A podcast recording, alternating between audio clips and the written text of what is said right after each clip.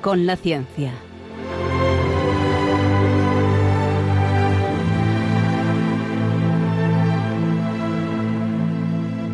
Dirigido por Javier Ángel Ramírez.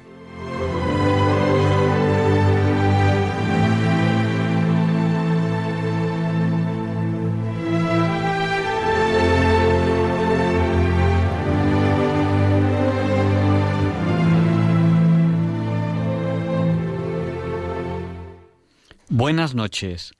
Estamos en Diálogos con la Ciencia, el programa para ti, que sabes que la verdad existe y la buscas. En Radio María, gracias a Dios, todos los viernes en sus dos primeras horas. Transmitimos para todo aquel que quiera escucharnos. En España, a través de la frecuencia modulada y la televisión digital terrestre, donde pueden escucharnos en calidad digital para todo el mundo a través de Internet en www.radiomaria.es, donde además pueden escuchar en el podcast mucho histórico de muchísimos programas de Radio María, es decir, los programas que ya han pasado. Piensen en esta opción si se han perdido un programa o si hay uno que les ha gustado mucho y quieren volver a escucharlos. Hoy tenemos un tema interesantísimo y les voy a anunciar el programa de la semana que viene. La semana que viene no es una semana cualquiera, es Semana Santa. Estaremos en Diálogos con la Ciencia acompañándoles y acompañando a nuestro Señor Jesucristo en esta noche de jueves a Viernes Santo.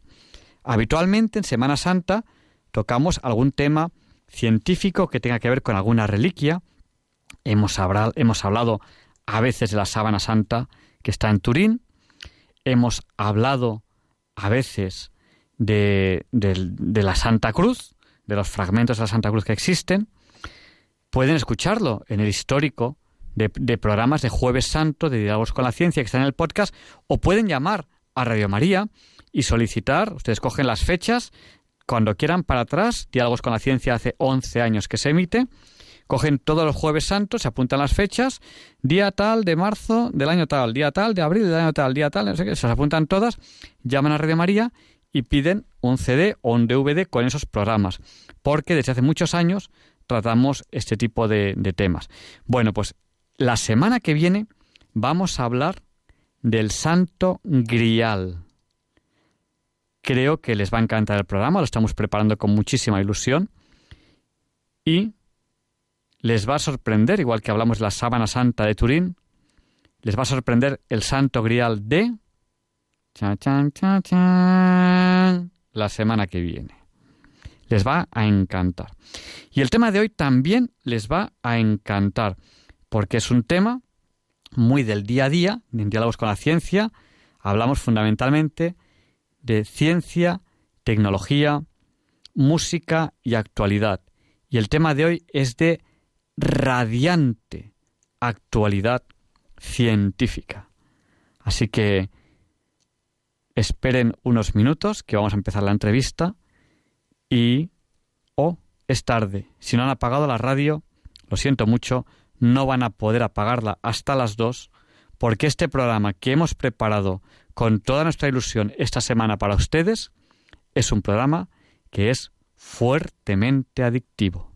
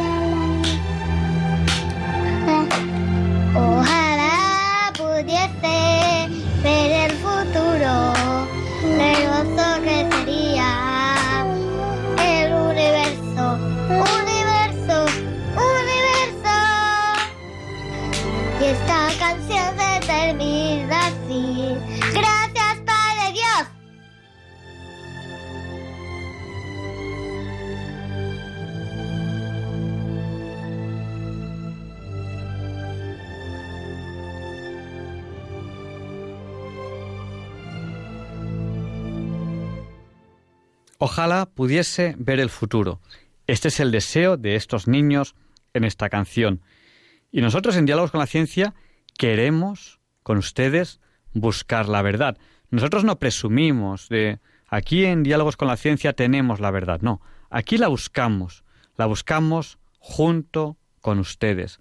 Porque será apasionante ir descubriéndola, pero casi igual de apasionante que descubrir la verdad que irá encontrando, no del todo, poquito a poco, como ella se va mostrando, es la búsqueda de esta verdad. Ya saben que a lo largo del programa pueden contactar con nosotros como a través de el WhatsApp de Diálogos con la Ciencia, que es el del 8, 8 por 8, 64, pues el WhatsApp de Diálogos con la Ciencia es el 64 9 71. Hoy queremos saludar a todas aquellas personas que hoy no pueden estar con nosotros en el programa. En concreto, pues un, colaborador habitual del programa que, que, está acompañando a, un familiar hoy y no puede estar con nosotros. Buenas noches, Luis. si nos estáis escuchando, un abrazo muy fuerte a, los dos. Y, y, bueno, siendo ya la hora Bond, las 007, vamos a empezar la entrevista de la semana. Hoy un tema interesantísimo que les va a encantar.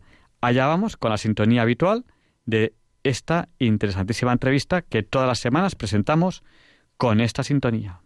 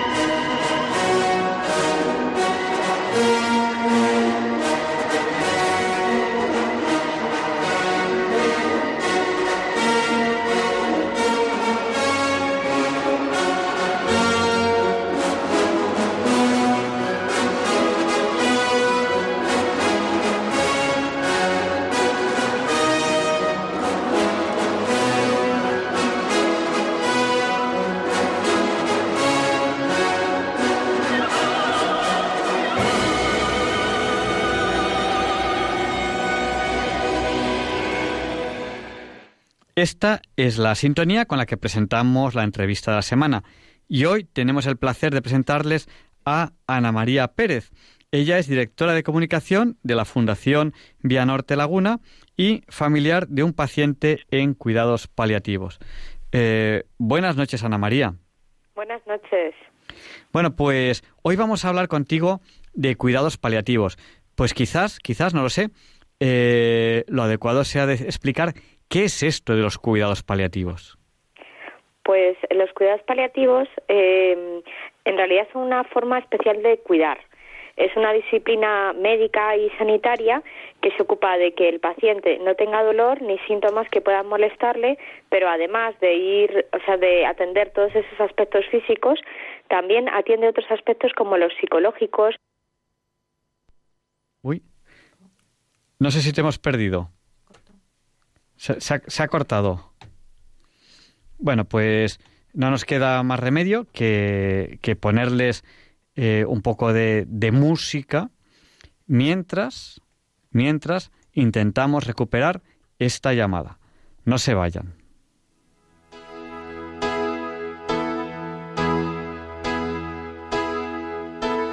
Vivo per lei da La prima volta l'ho incontrata, non mi ricordo come, ma entrata dentro e c'era stata. Vivo per lei perché mi fa vibrare forte l'anima. Vivo per lei e non è un peso. Vivo per lei, anch'io lo sai, e tu non esserne geloso.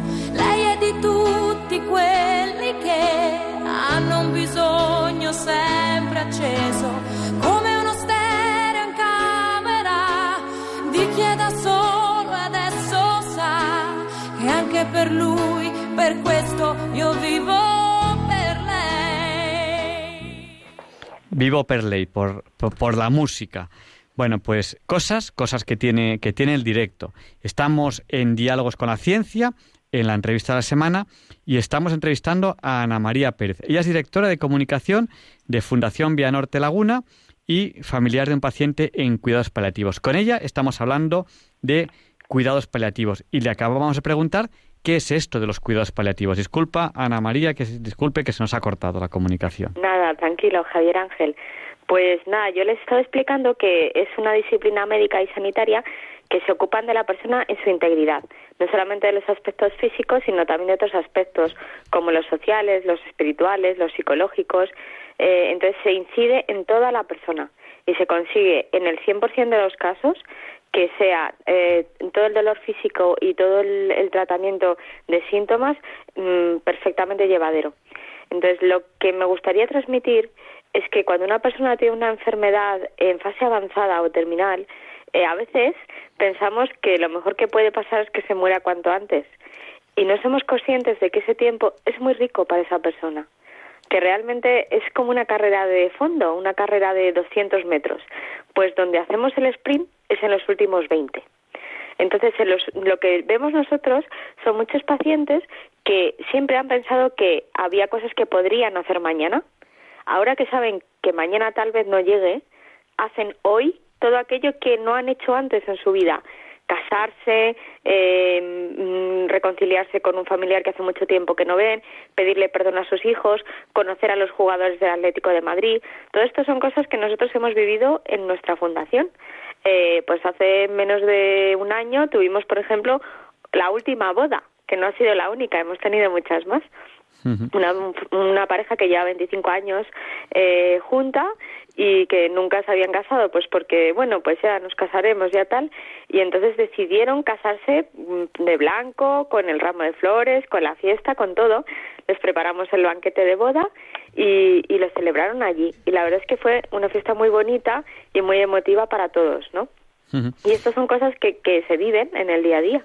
Es, es una etapa más de, de, la, de la vida, ¿no? Esto de vive la vida como quieras porque total no saldrás vivo de esta. Entonces, pues es una, una etapa más eh, y una etapa que usted nos lo está planteando como algo realmente una etapa apasionante, ¿no? Una etapa donde quizás... Yo diría, fíjese, que es una de las etapas más importantes de la vida. Eh, porque realmente es eh, ese, ese sprint y el, y el broche de oro en muchos casos. O sea, yo he llegado a escuchar a pacientes dar gracias por la enfermedad, porque a lo mejor en otros no estaban siendo conscientes de cosas muy importantes en su vida.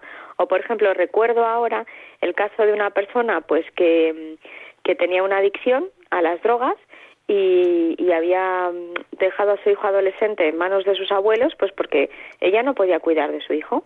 Entonces ingresó en la fundación y lógicamente por bueno pues porque debido a esa adicción pues eh, ya estaba en una fase muy avanzada de, de una enfermedad y entonces, claro, al tratar esa enfermedad también conseguimos que ella no tuviera mono.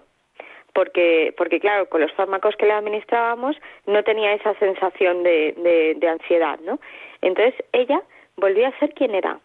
Entonces era muy bonito escuchar a tanto a los padres como a la hermana de esta paciente y a su hijo adolescente dar gracias por la enfermedad, decir, he recuperado a mi madre, gracias a esta enfermedad he recuperado a mi madre. Entonces, fue muy bonito ver esa relación, cómo retomaron esa relación esa madre con su hijo, cómo esa madre le explicó muchas cosas que antes no había podido explicarles a su, a su familia, a su hijo en concreto, ¿no? Y, y además, bueno, pues esta mujer era muy fan de un cantante español muy conocido Y bueno, intentamos organizar un concierto para, para la, esta paciente, pero no pudo ser. Pero luego este cantante, la verdad, encantador, eh, invitó a su hijo a ir a un concierto suyo y le rindió un homenaje en, en directo delante de muchísimas personas eh, con su hijo adolescente. Todo esto no son historias bonitas o cuentos, son hechos reales que nosotros hemos vivido. Entonces, yo lo que quiero transmitir es que es una, es una etapa muy rica, que todos en nuestra vida eh, vivimos ese final y lo podemos vivir de una manera o de otra. Y lo importante es vivirlo con esperanza, vivirlo acompañados de nuestra familia, vivirlo consciente de la importancia que tiene y recibiendo unos buenos cuidados que garantizan que no vamos a estar retorcidos de dolor, sino bien cuidados, bien atendidos para poner ese broche de oro a nuestra vida, que es posible porque estamos en el siglo XXI, la medicina ha avanzado muchísimo y son cosas que a día de hoy, hoy se pueden hacer. ¿Cómo son los cuidados paliativos en España? ¿Dónde estamos? ¿Estamos en medalla de oro, medalla de plata, medalla de bronce? ¿Estamos en el pelotón? ¿Estamos en la cola? ¿Cómo está España en cuanto a cuidados paliativos? Pues me encantaría decir que tenemos medalla de oro, pero mucho me temo que no es así. Y mucho me temo que depende del código postal en el que uno viva. Vaya, por Porque sí, es, sí, la verdad es que es una, es una pena, ¿no? Porque no es lo mismo recibir cuidados paliativos en una comunidad autónoma que en otra. Eh, entonces eso se nota muchísimo. Ahora mismo en España hay 150.000 personas que, que necesitan cuidados paliativos especializados, pero solo los recibe la mitad. Y eso es una pena, porque esa mitad que no recibe cuidados paliativos está muriendo con un sufrimiento que podría ser perfectamente evitado, porque estamos en el siglo XXI. Por eso, eh, a mí me sorprende mucho escuchar a los legisladores hablar eh, de que hay que legislar una ley para morir con dignidad, cuando en realidad yo lo que me planteo es que deberíamos tener una ley que garantice que vamos a vivir con dignidad hasta el final. Pues eso, eso tomemos nota todos, porque es que todos vamos a pasar por ahí. Entonces, eh, unos van a pasar en un segundo y otros van a pasar en diez años. O sea, quiero decir que esa, ese paso de lo que ahora conocemos de nuestra vida tan tranquila que tenemos ahora hasta la muerte, unos, pues por desgracia, van a pasarlo muy rápido ¿no? y otros van a pasarlo en un tiempo largo. Entonces, eh, es importante lo que usted está diciendo, hay que legislar estos cuidados paliativos para que sean mejores. Tenemos que pedir, tenemos que pedir que nuestra vida sea mejor, ¿no? Vamos, absolutamente porque ahora, eh, o sea, y es una cosa que es muy llamativa, en España no hay una disciplina médica eh, de cuidados paliativos. Ninguno de los que estamos escuchando nos planteamos que podemos llevar a nuestro hijo al pediatra y que el pediatra no sea pediatra. Y sin embargo en España podemos eh, necesitar cuidados paliativos que nos atiendan y que nos atienda a una persona que a lo mejor no tiene una formación avanzada en cuidados paliativos. Y claro, es que no es lo mismo tener una formación avanzada que no tenerla. Los médicos están muy bien formados y, y de hecho, cuando son unos cuidados paliativos no específicos, pues por ejemplo, porque tenemos una enfermedad que no tiene eh, un dolor y unos síntomas que requieren un control eh, exhaustivo y específico, ¿no? Pues hay enfermedades que pueden ser perfectamente manejadas por el médico de cabecera o por, o por cualquier otro médico especialista con una formación básica en paliativos pero hay enfermedades que realmente tienen unos síntomas y un dolor que necesitan una formación mucho más intensa. Por ejemplo, estamos hablando, pues a lo mejor eh, de una esclerosis lateral amiotrófica que tiene unos síntomas y, un dolor, pues mm, muy concreto. Es una enfermedad que conviene ser manejada por un experto. O, por ejemplo, pues eh, un cáncer en una fase muy avanzada, pues requiere lógicamente cuidados paliativos. De hecho, se calcula que aproximadamente el 60% de los pacientes que necesitan cuidados paliativos son oncológicos. Entonces, bueno, pues eh, realmente tenemos que tener una especialidad médica, eso para empezar, o una subespecialidad, que además es algo que está pidiendo eh, todos los médicos y, y, la Organización Médica Colegial desde hace muchísimos años. Entonces, eh, realmente plantearnos legislar una muerte digna, como se está llamando ahora, en lugar de una vida digna hasta el final, pasa, desde luego, por, por asegurarnos de que las personas que nos prestan esos cuidados son expertos.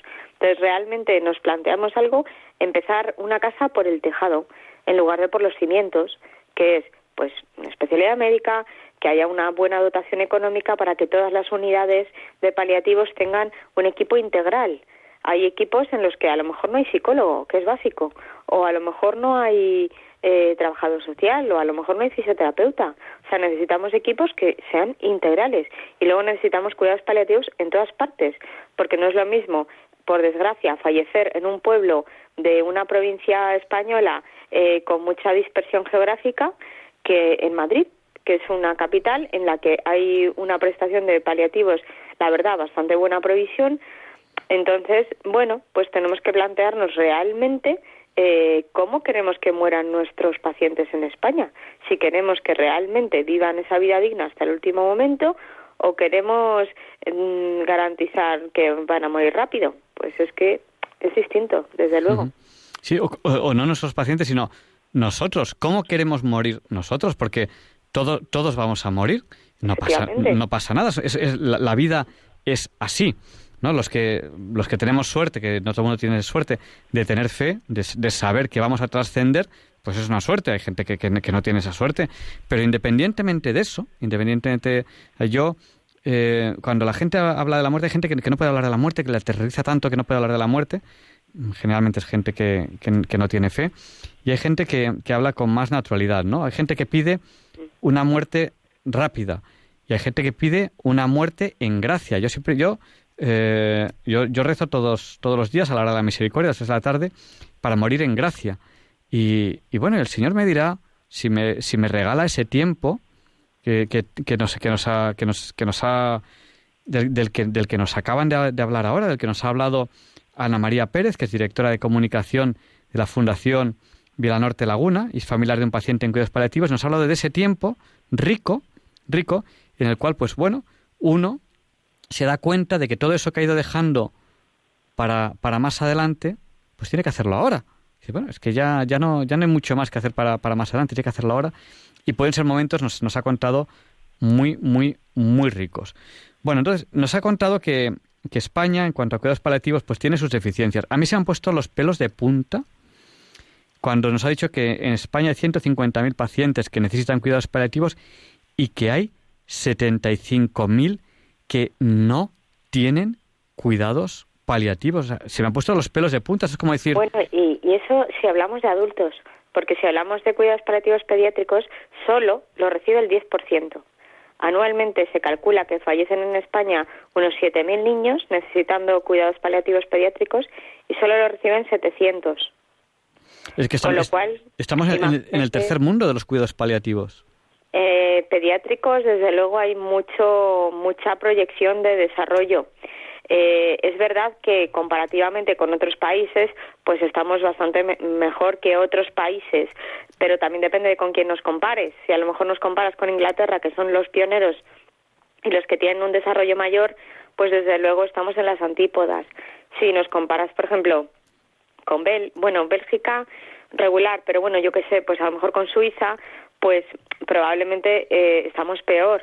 O sea que es que mm, depende realmente de con quién de con quién compares España y desde luego estamos muchísimo mejor que hace una década, pero con diferencia. Sí que es verdad que hay tanto por hacer eh, que uno se plantea hasta qué punto es necesaria legalizar eh, la eutanasia como se está planteando en algunos foros cuando no hay unos buenos cuidados paliativos desarrollados que garantizan con toda certeza que una persona va, va, a poder vivir con dignidad hasta el último momento y sobre todo pues con una muy buena calidad y lo digo desde la experiencia porque yo eh, he tenido a mi padre en cuidados paliativos en mi fundación en concreto y puedo decir de verdad con toda con, con toda seguridad que él mm, ha tenido una muerte tranquila, ha estado rodeado de su familia, no ha sufrido en ningún momento, no ha tenido unos síntomas insoportables ni, ni algo, o sea, porque realmente con los fármacos que manejamos en el siglo XXI, siempre y cuando haya un equipo experto que lo sepa manejar, pues es que es perfecta y absolutamente soportable. Y en muchos casos, muchos problemas que estamos viendo, pues hay muchas personas que tienen a lo mejor una depresión clínica, que no está diagnosticada y necesitan un tratamiento psicológico porque el psicólogo es parte del equipo y su y su asistencia es esencial. Entonces muchas veces a lo mejor una persona lleva décadas necesitando una asistencia psicológica que no le están prestando y un cuidador está sobrecargado, lleva a lo mejor 30 años cuidando de una persona, sin ayudas de ningún tipo, ni económicas, ni apoyo de un cuidador, que a lo mejor ha tenido que posponer varias veces una operación física que él mismo necesita y no la ha podido llevar a cabo, todo eso es, es absolutamente agotador y abrasador. Y lo que uno se plantea es, ¿cómo es posible que en el siglo XXI no, podemos dar, no podamos dar una prestación a esta familia? A esta persona que está sufriendo y a su cuidador. Y decir, pues que todas las personas que se encuentren enfermas, todas las personas que vean que necesitan un apoyo de psicólogo, que lo pidan, que lo pidan a unidades de cuidados paliativos, que lo pidan a servicios sociales, que lo pidan a través de nuestra fundación, que estamos para eso. Somos un, centro concertado, con lo cual mm, no, no, no, supone un coste eh, adicional para nadie.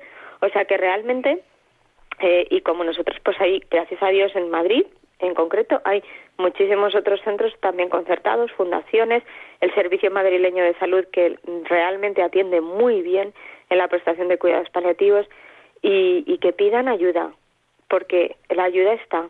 Lo que pasa que muchas veces pues no, no tenemos esa información ni sabemos a quién pedir. Se puede pedir al médico de cabecera y el médico de cabecera pues ponerles en contacto con una unidad o con un equipo de paliativos si es necesario o él mismo prestar ese tipo de asistencia. Bueno, siempre hay una mano cerca y hay que pedirla, que para eso está, están estos servicios, para servir, como su nombre indica. Bueno, si, eh, si hace un rato pues usted me puso los pelos de punta con los con la mitad, los 75.000 personas que estaban sin cuidados paliativos y que los necesitaban, pues aquí en Diálogos con la Ciencia, que estamos haciendo esta, esta entrevista con Ana María Pérez, directora de comunicación de Fundación Vía Norte Laguna, familiar de un paciente en cuidados paliativos, eh, me pone los pelos de punta cuando me dice gente de 30 años, 30 años, sin la asistencia adecuada. Claro, no, sí, sí, sí, son, son casos que, vamos, que de inmediata actualidad que estamos viendo. En España, en España. sí, sí, en los medios de comunicación, pues sobre todo con enfermedades crónicas no tanto enfermedades paliativas como un cáncer que por desgracia tiene un desenlace en muchos casos mucho más rápido, pero hay otras enfermedades que son crónicas o son de larga duración o son degenerativas y tienen un proceso más largo. Entonces, siempre se puede recurrir a las asociaciones de pacientes, a la Asociación de Esclerosis Múltiple, de Esclerosis Lateral Neotrófica, a la a CEAFA, la Confederación Española de Familiares de Personas con Alzheimer. Bueno, hay muchas asociaciones de pacientes que ayudan una barbaridad, orientan y hacen muchísimas cosas muy muy positivas. Y ya cuando esa enfermedad ha llegado a, su último año, a sus últimos meses eh, y necesitan un equipo específico de paliativos, pues para eso están. O sea, hay que pedirlo. Que muchas veces el problema es el acceso que la gente, o sea, a veces no están bien detectados los casos de personas que necesitan cuidados paliativos. Entonces es importante, eh, bueno, pues solicitar lo que uno necesita en primer lugar. Eh, y luego después también, pues efectivamente, pues esta necesidad que tenemos en España, pues los legisladores tienen que hacer una reflexión eh, muy profunda acerca no de lo que es más oportuno a nivel pues de votos o a nivel de un poco por política, sino lo que realmente va a ser algo transformador, va a ser algo que va a cambiar la sociedad y va a ayudar de verdad a los enfermos, a las familias, a la población española, porque ahora mismo somos el primer país de Europa en, en personas mayores y muchas de ellas, algunas pues gracias a Dios estarán estupendamente y otras pues necesitarán unos cuidados mm, propios del proceso de envejecimiento. Entonces tenemos que garantizar que nuestra población mayor recibe los cuidados que necesita y los va a recibir. Entonces mm, aquí es donde yo animo a que realmente pues los políticos, los legisladores hagan una reflexión profunda de lo que conviene y tengan visión. Bueno, em, uno, uno, uno de, los, de los baluartes o de los ejemplos de las personas que solucionan los problemas matando, que es la, eutanasia, eh, ha sido un, paciente del cual eh, hasta, hasta han hecho una película eh, que creo recordar que este paciente lo que tenía era una, tremenda depresión no tratada. Que, creo recordar que, era así. No sé si le suena el caso o, o, me suena solamente a mí. Sí, sí, está usted hablando de, de Ramón San Pedro, vamos, Sí. que yo creo que es un caso que ha sido muy mediático, hay incluso una, tele- una película acerca de su vida.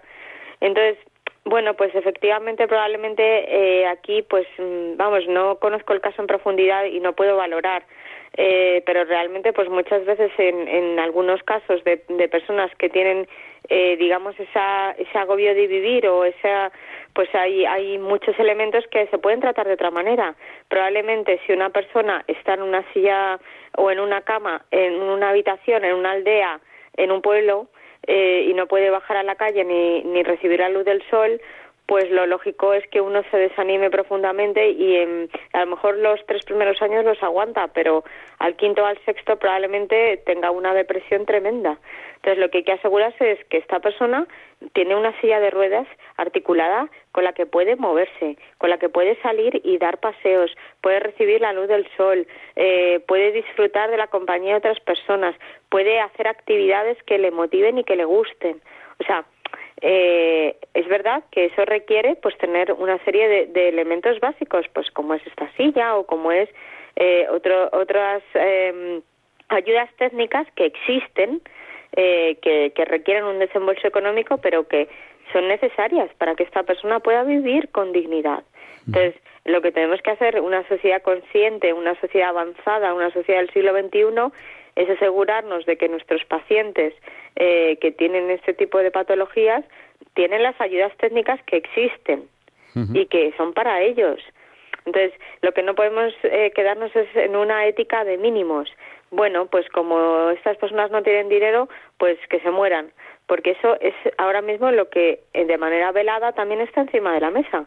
Las personas con buenos recursos tienen las ayudas técnicas que necesitan y las personas sin recursos no las tienen. Eso es lo que nosotros como sociedad tenemos que demandar a nuestros legisladores, a nuestros políticos, a, las personas que se ocupan de los servicios sociales, decir, bueno, pues más dotación económica para estas necesidades y menos hablar de legislar de, de que las personas mueran de manera eh, pues a lo mejor con pocos recursos menos de los que necesitan porque es más barato así de claro Ujú. legislar la eutanasia sale gratis Sí, sí.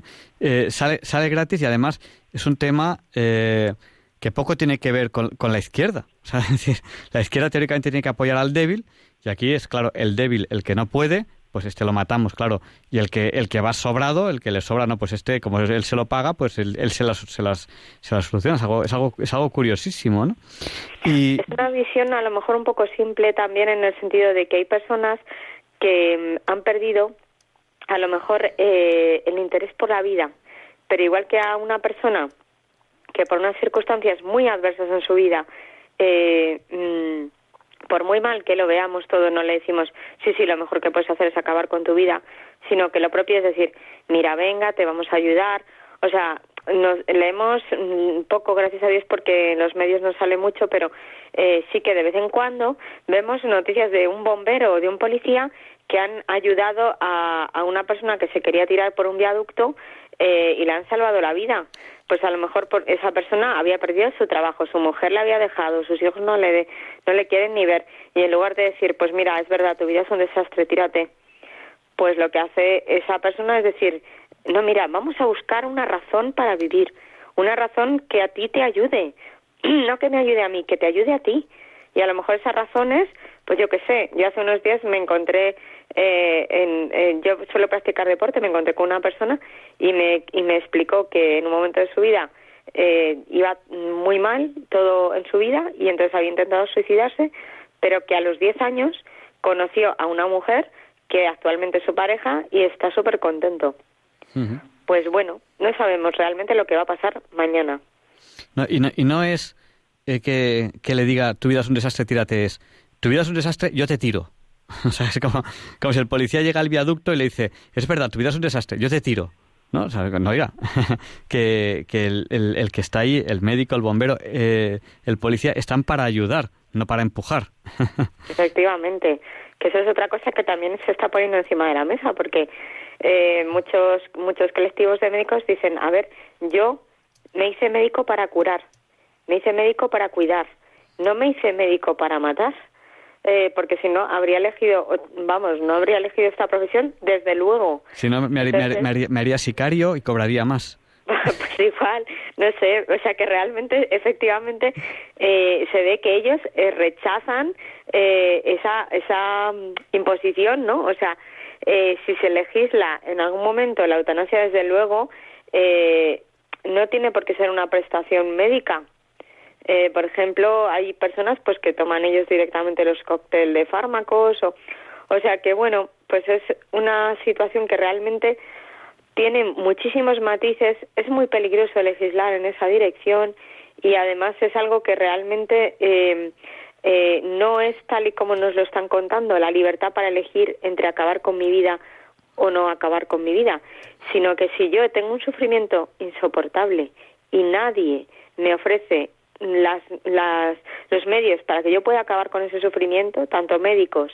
como asistenciales, no, no me están dejando ser libre, me están obligando a sufrir o morir. Y eso no es libertad. Mm. Entonces, la verdadera libertad, la que garantiza que una persona puede vivir con dignidad, son una buena prestación de cuidados paliativos para acabar con ese sufrimiento, que es posible, que yo lo veo cada día en mi, en mi trabajo, en mi fundación y lo he visto en mi propia familia.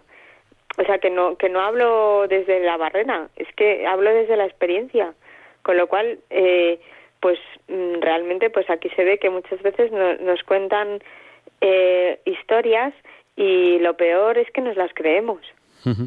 Bueno, hay, hay un, un libro interesantísimo eh, sobre este tema que es Seducidos por la Muerte, eh, yo, yo, no sé si usted lo conoce, yo se lo recomiendo a... Sí, sí, lo recomiendo vivísimamente. Sí, que es donde explica la realidad de lo que está ocurriendo en los países donde inocentemente, con el, con el corazón, se ha legislado la eutanasia y tal, y donde la gente se está empujando empujando a la muerte. Y hay casos muy curiosos. Yo, siempre cuento uno de, de, una monjita que le, estaban entrevistando justo para escribir el libro y que al día siguiente fueron y no estaba. Dicen, la habían, la, habían eutanasiado. Y dice, bueno, es imposible. Esta, esta, esta señora no puede haber pedido la eutanasia. Yo estuve hablando con ella y estaba completamente en contra. Y coge el médico y dice, no, pero como ella no era capaz de tomar la decisión, la tomé yo. Esto, esto es real. Esto es real. Cuando se legisla o, por ejemplo, el, el, entre comillas, médico que se dedicaba a eutanasiar a todo el mundo y quería, él quería eutanasia para todos menos para él. Oiga, es, un libro... Además es, un libro muy interesante también porque, eh, bueno, lo, lo hizo un médico psiquiatra, el doctor Herbert Hendin, y además ese libro se utilizó en Estados Unidos hace unos años para dictaminar que el suicidio asistido no era un derecho constitucional. Entonces está muy bien documentado, con historias muy reales y, además eh, tiene, o sea, la particularidad es que él cuando le empezó a redactar eh, no estaba ni a favor ni en contra.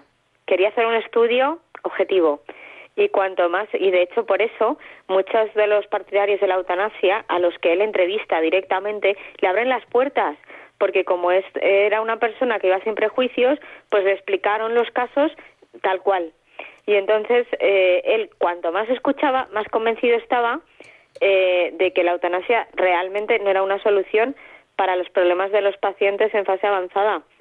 Entonces es un libro que merece la pena de verdad leerlo porque es muy objetivo y, y, cuenta hechos muy reales y da cifras que, que son directamente aportadas por, por personas que están practicando eutanasias eh, en sus países de referencia. O sea, vamos, bueno, vamos a dar paso a, nuestros oyentes, pero antes le voy a preguntar, eh, la semana pasada, eh, en, este programa, en Diálogos con la Ciencia, hablábamos de, un hombre que había matado a una mujer y que en vez de salir manifestaciones a la calle como ni una menos, ni una menos, mm, todo el mundo se había callado y algunos aplaudían ese asesinato. Eh, ¿Sabe usted del caso al que me refiero? ¿Puede decirnos algo? Sí, sí. Pues mire, yo la verdad es que no tengo una noción muy, muy, no conozco el caso en profundidad. Me pasa como lo que comentábamos antes con Ramón San Pedro. Me parece que habla usted de Ángel Hernández por oídas, por oídas de los medios de comunicación. Entonces, a mí, yo la impresión que tengo es que era una persona que llevaba 30 años cuidando de su mujer, completamente solo, sin mm, ayudas que realmente necesitaba.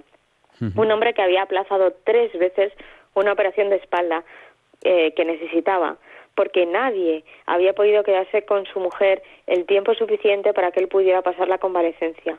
A mí me parece que esa familia ha pasado un calvario, que esa mujer ha estado 30 años perdiendo, perdiendo, perdiendo en un proceso degenerativo muy duro. Me parece que ahí ha faltado efectivamente el apoyo de un psicólogo y el apoyo de una sociedad que no ha sabido acompañar a esa familia en el sufrimiento, en el dolor y en los momentos malos. Yo pienso también por lo que por lo que he leído, eh, esta esta eh, señora había intentado suicidarse con anterioridad hacía unos años y su propio marido la detuvo y pocos años después es él el que le administra o el que sí ese suicidio asistido. Pues ¿qué ha pasado? ¿Por qué este hombre se ha desgastado tanto hasta el punto de llegar a matar a su mujer? Y nos, o sea, yo pienso sinceramente que deberíamos examinarnos nosotros como sociedad y decir cómo hemos ayudado a esta familia que sufre, qué hemos hecho para que ellos puedan vivir con dignidad hasta el final, cómo hemos eh, mm, facilitado ayudas técnicas para que esta mujer pueda salir a la calle, que ahora mismo hay, gracias a Dios, hay sillas de ruedas perfectamente articuladas que se pueden mover con palancas, hasta con la barbilla y con los dedos. O sea, yo he visto personas en, nuestra fundación que estaban en casa con anterioridad y llevaban años sin salir a la calle, porque no tenían un ascensor en casa. O sea, cosas tan básicas como esa que dices. Entonces yo en este caso a este hombre yo no me atrevo a juzgarle, vamos, el, que tire la, la eh, el que esté libre de pecado que tire la primera piedra, a mí me parece que ya han tenido 30 años de condena y los que deberíamos hacernoslo mirar somos nosotros, porque ahora es muy fácil a lo mejor decir, eh, eh, pues ha sido un acto de amor, ha sido un acto de desesperación. Lo que pasa es que nosotros queremos verlo así porque es más cómodo. Entonces tenemos que ver. es, más cómodo sobre todo porque no somos los, los, reales, los realmente culpables somos nosotros y el decir ha sido un acto de amor nos lo quitamos de encima. Nosotros aquí no hemos tenido nada que ver. Es la sociedad la que ha fallado. Tendría que haber habido esta ley que usted nos ha hablado de cuidados paliativos que no la hay y que la necesitamos que España la necesita, que España necesita unos medios de cuidados paliativos que necesita, que están ahí, esa es nuestra necesidad y resolverlo matando a la gente, pues mira, pues es como decir, bueno, pues cogemos y tiramos una bomba atómica en España y así no hace falta que nos gastemos dinero. Nos, morimos todos, ¿no? Tiramos 20 bombas atómicas en las principales ciudades de España y nos ahorramos un montón de dinero, de dinero para todos. Efectivamente, o sea, yo creo que, eh, o sea, de una manera así un poco, un poco más concreta, pues eh, realmente estamos eh, matando moscas a cañonazos en el sentido de que eh, estadísticamente solamente el 0,1% de los pacientes, el 0,1% de los pacientes eh, en fase avanzada eh, han llegado a pedir la eutanasia en alguna ocasión. Estamos legislando para el 0,1% en lugar de para el 99,99%, que lo que quieren es vivir con dignidad hasta el final. Eh, para este 0,1% yo realmente lo que creo es que muchas veces falla también esa asistencia psicológica y ese, ese apoyo.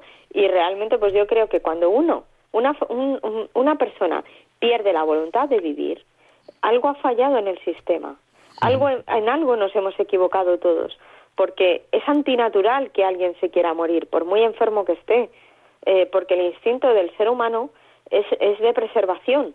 Entonces, algo hay, eh, tanto física como psicológicamente, en esa persona que necesita un tratamiento o necesita más cariño, que es lo que muchas veces nos falta, ¿no? Eh, querer de verdad a las personas. Eh, realmente el amor es una medicina que todo lo cura y que si no puede curar alivia muchísimo y lo hace todo mucho más llevadero. Entonces realmente ahí lo que necesitamos es una sociedad compasiva que aprenda a querer. Bueno, eh, en este programa de radio, en Diálogos con la Ciencia, entrevistamos a Antonio Cubillo, que es doctor de cuidados paliativos. No sé si usted le conoce o no le conoce. Sí, sí. Nos contaba una vez una historia, y es que él en sus cuidados paliativos, pues una vez haciendo la ronda, eh, me parece que era una paciente, me parece que era una mujer, contaba él, y decía, bueno, eh, ¿qué necesitas? Y dice, doctor, quiero morirme. Y entonces él coge y entonces le ocupó un poquito más de tiempo, revisó su medicación y tal, y dice, bueno, ¿por qué quiere usted morirse? No, es que yo no puedo estar más tiempo así. Revisó su medicación, revisó tal, tal, tal, le cambió la medicación y al día siguiente pues, volvió a pasar por la misma habitación. Dice, ¿qué tal está usted? Dice, hombre, dice, si es así, ahora ya no me quiero morir. Ah, realmente lo que tenía era una medicación mal ajustada. Realmente. Pues en muchos casos sí. En muchos casos eso es así. Y en muchos otros casos, cuando un enfermo te dice, eh, quiero morirme, en realidad lo que te quiere decir es, no quiero vivir así. Claro. Y lo que tenemos que saber es que es ese así. Si ese así es solo, porque a lo mejor no va a verle su familia, si ese así es con un mal ajuste de medicación, si ese así es con unos síntomas eh, descontrolados, con una disnea, eh, si ese así es con una angustia vital, pues porque a lo mejor tiene miedo, no sabe qué va a pasar después y necesita una asistencia religiosa de cualquier tipo, sea católica o, de otra confesión o, o simplemente alguien que se siente y le escuche o alguien que le diga qué buen padre has sido, cuánto has hecho por tus hijos y ponga en valor todo aquello que él ha hecho durante toda su vida. O sea, tenemos que averiguar cuál, o sea, dónde está ese así. Y eso es lo que hacen también los paliativos. Y, y realmente, pues aquí el equipo de voluntariado también hace mucho. En Laguna tenemos un, un equipo de, voluntariado muy importante, además de personas, pues unas más jóvenes, otras jubiladas. Eh, todo el mundo cabe y presta una ayuda inestimable. Las personas jubiladas especialmente nos ayudan muchísimo porque tienen un poquito más de tiempo y tienen una experiencia ya acumulada que les ayuda, pues un bagaje que les ayuda a escuchar con más atención, con más dedicación eh, luego también nosotros les damos una formación específica en Laguna para que, lógicamente, pues puedan afrontar determinadas conversaciones que a veces no son fáciles. eh, entonces, bueno, pues yo animo a que si hay algún oyente que, que quiera hacer algún tipo de voluntariado y piense que podría acompañar a personas en esa fase de la enfermedad, vamos, bienvenido. Y lo mismo si, si quiere acompañar a personas mayores o con Alzheimer, que realmente pues muchas veces agradece mucho una conversación, alguien que les dé la mano y que esté un rato con ellos, pues eso siempre, siempre viene muy bien. Bueno, pues nos queda muy poquito tiempo de, de, entrevista. Vamos a abrir el micrófono a los oyentes y lo que sí que les voy a pedir es que no tarden en llamar porque tenemos muy poquitos minutos para atender llamadas de oyentes.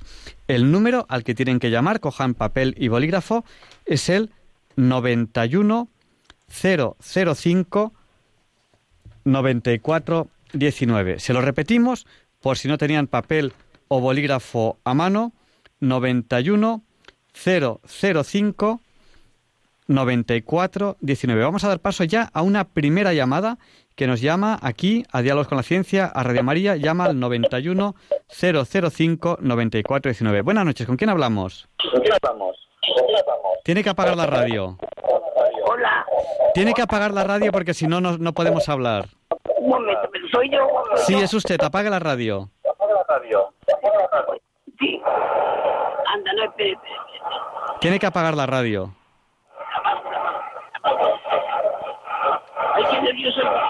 Si no, damos paso a la siguiente llamada. No, no, no, que ya, ya, ya está, ya está. Bueno, díganos, el micrófono es suyo.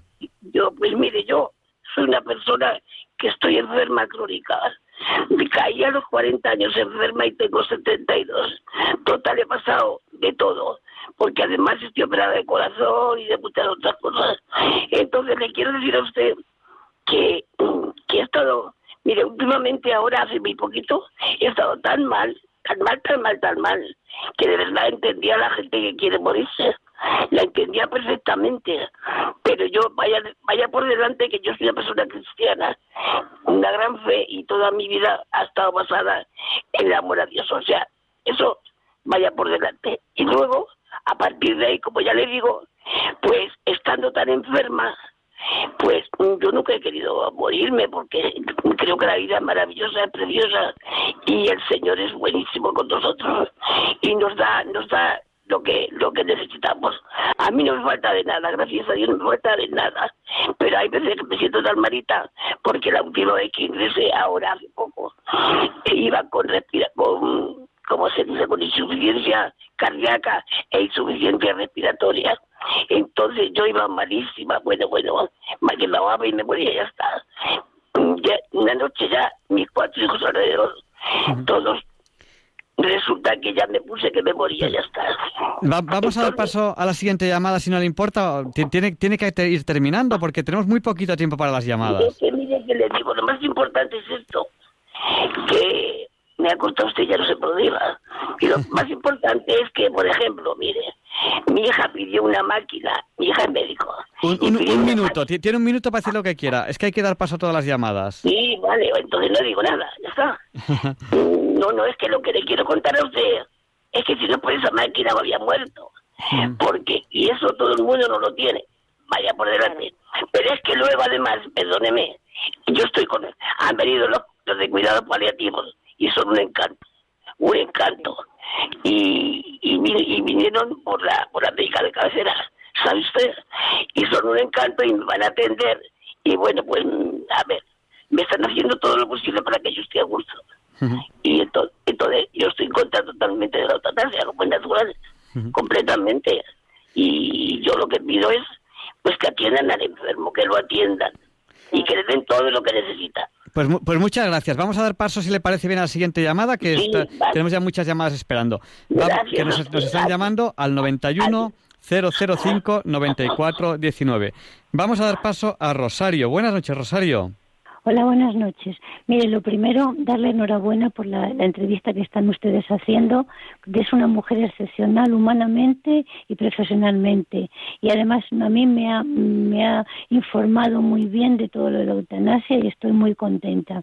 Eso en primer lugar. En segundo lugar, yo he tenido un familiar que ha estado en La Laguna, en cuidados paliativos, tengo que dar las gracias mil veces, y yo creo que me quedo corta, a todo el personal que, que, han tenido una, bueno, tuvo, tuvo, tuvo una, una muerte maravillosa. Además era una persona que no era muy creyente. El sacerdote que había allí le, le iba a, a beber por las tardes y se confesó y comulgó y se murió con una dignidad tremenda y además perfectamente, bueno, fue, fue, fue, mire usted, la, la, noche anterior fue el sacerdote y tuvo un acto tan bonito. Y bueno, los médicos, las enfermeras, de verdad, muchísimas gracias a los de la laguna, porque jamás les, le, le agradeceremos a la familia todo lo que hicieron por él. Así que, por favor, que, que, trabajemos con esto y que ayudemos a las personas, porque este sí que murió con dignidad y la mayoría de estas personas mueren con dignidad. Que no me vengan contando cuentos chinos porque no me los creo. Te oigo tu programa todas las noches y me encanta. Muchas gracias y un, saludo para todos. Pues muchas gracias. Vamos a dar paso a, Guadalupe. Buenas noches, Guadalupe. Hola, buenas noches. Como están muy escasos de tiempo, yo es que soy una enfermera jubilada y me gustaría si, mm, que, me que me den el teléfono para contactar como voluntaria. Ay, Guadalupe, qué alegría. Pues mira, si quieres te lo dejo, es el 91. Sí. 509. Sí. 91. Sí. 37. Y luego, mira, te dejo también en mi correo electrónico eh, que, porque además yo también coordino el voluntariado y de verdad que, eh, bueno, así muy rápidamente, en realidad los voluntarios hacen una labor que no puede hacer ningún profesional porque los voluntarios son en parte los que ayudan a dignificar a los pacientes, porque están allí de manera gratuita, sin ninguna, eh, digamos, ningún deber moral ni ningún deber profesional de ningún tipo. Son personas que están allí porque quieren podrían estar en cualquier otro lugar del mundo y eligen estar allí con un paciente. Y es el paciente yo es que necesito hacer algo por alguien y entonces me parece una labor estupenda a ver si me lo pudiera compaginar con, bueno, tengo un hijo discapacitado y bueno, pues te le tengo que atender, pero si me sobra tiempo, pues sí me gustaría hacer algo por alguien, la verdad. vamos, pues, a, vamos a dar paso, tenemos ahora mismo la centralita colapsada, vamos a dar paso a todas las llamadas que podamos muy deprisa. Guadalupe, no sé si quiere comentarnos algo más. No, nada más, gracias. Pues muchísimas gracias. Gracias, buenas noches. Y creo que tenemos aquí ahora a Julia, ¿puede ser? No, María José. María José. Ah, pues díganos, María José. Debe. Yo trabajo en un hospital en Vigo, donde hay paliativos, y lo que puedo, lo único que me quejo es que muchos pacientes necesitan la asistencia de un capellán, que hay capellán y hay unas monjas de un convento que acuden habitualmente todos los días y el personal sanitario y no sanitario eh, no permiten, o sea, que los pacientes reciban la, asistencia de capellanía. Y es triste. Y lo, lo veo, lo vivo todos los días. Eso es una pena. Y me quejo, me quejo de ese de esa eh, dificultad porque yo acudo a la capilla habitualmente, acudo bastante y te encuentras con alguna familiar y piensan que no saben exactamente quién soy, me ven con ropa de trabajo y te comentan, hablas y eh, el personal es demasiado frío en ese aspecto. Me quejo.